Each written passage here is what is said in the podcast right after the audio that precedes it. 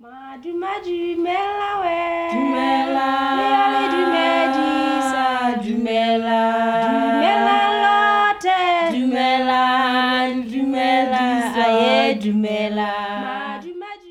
Hello, hello, we are back in English. We are Thursday, and today I would like to talk about our restaurant. Why about our restaurant?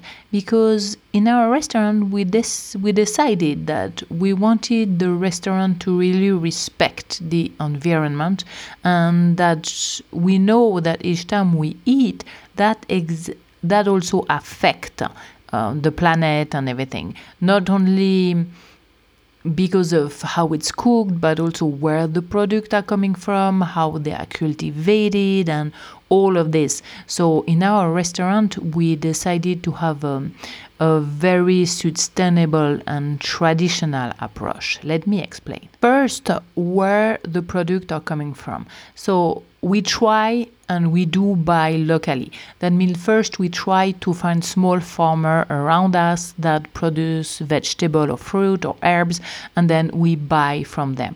We also produce a lot of our vegetable and herbs, but if we cannot produce and we cannot produce everything, then we try to buy locally. If we cannot find it locally, then we will go to Maun and find what we need in the supermarket. However, we will buy the product only if they are grow locally that means locally botswana maybe south africa and that are in season that means we will not buy the strawberry when it's not strawberry season and we will not buy the strawberry if it has been um, cultivated in Europe or North Africa. We don't want our vegetable or any of our product to have to take the plane or who knows for hours and hours. This is not respecting our environment and our planet. I was telling you that we produce a lot of vegetable and herbs.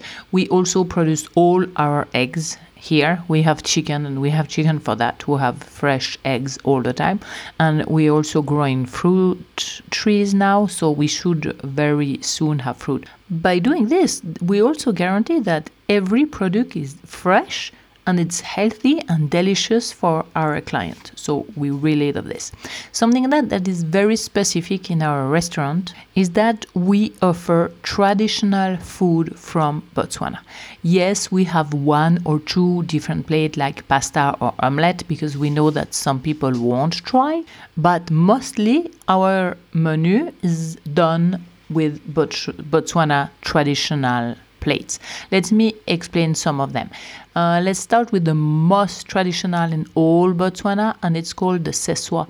The seswaa is hand pounded boiled beef that they actually cook uh, on fire for two or three hours, and then at the end they hand pounded and it it's absolutely absolutely delicious. It is served with um, pap and mohoho. What is pap?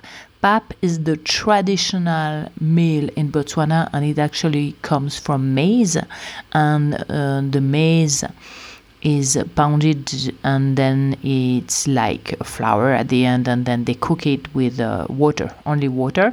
It doesn't have a lot of taste. It actually has almost no taste but they have a lot of taste in the beef and a lot of taste in the vegetable.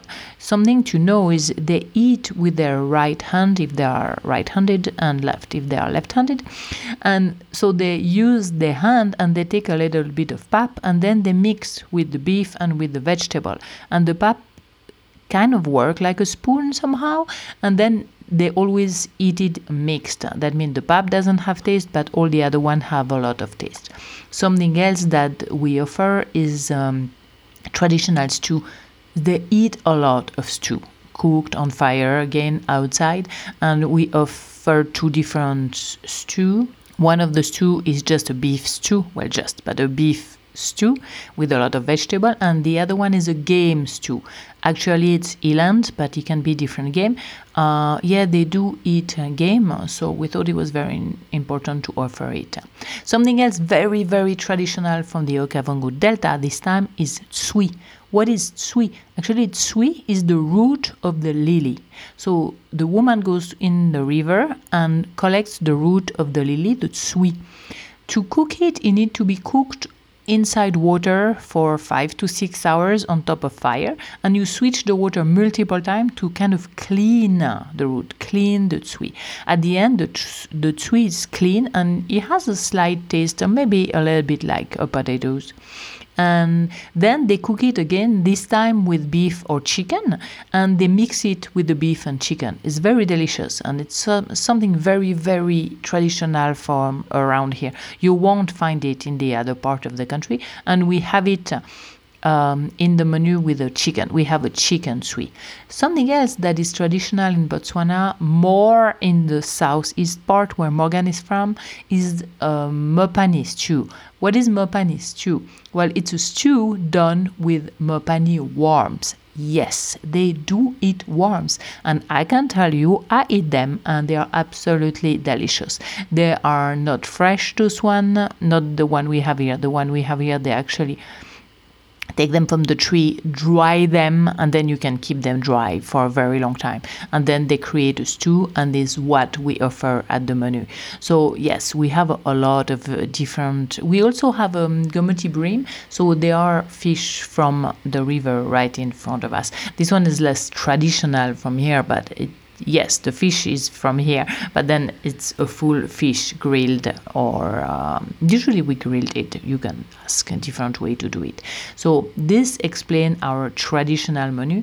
Our chefs are very very happy to share their traditional food with our guests, and they love to talk about it and to explain. So our resolution to actually have product uh, from here goes to our wine and spirit list and uh, whatever we drink. So what we do is all our wine is from South Africa.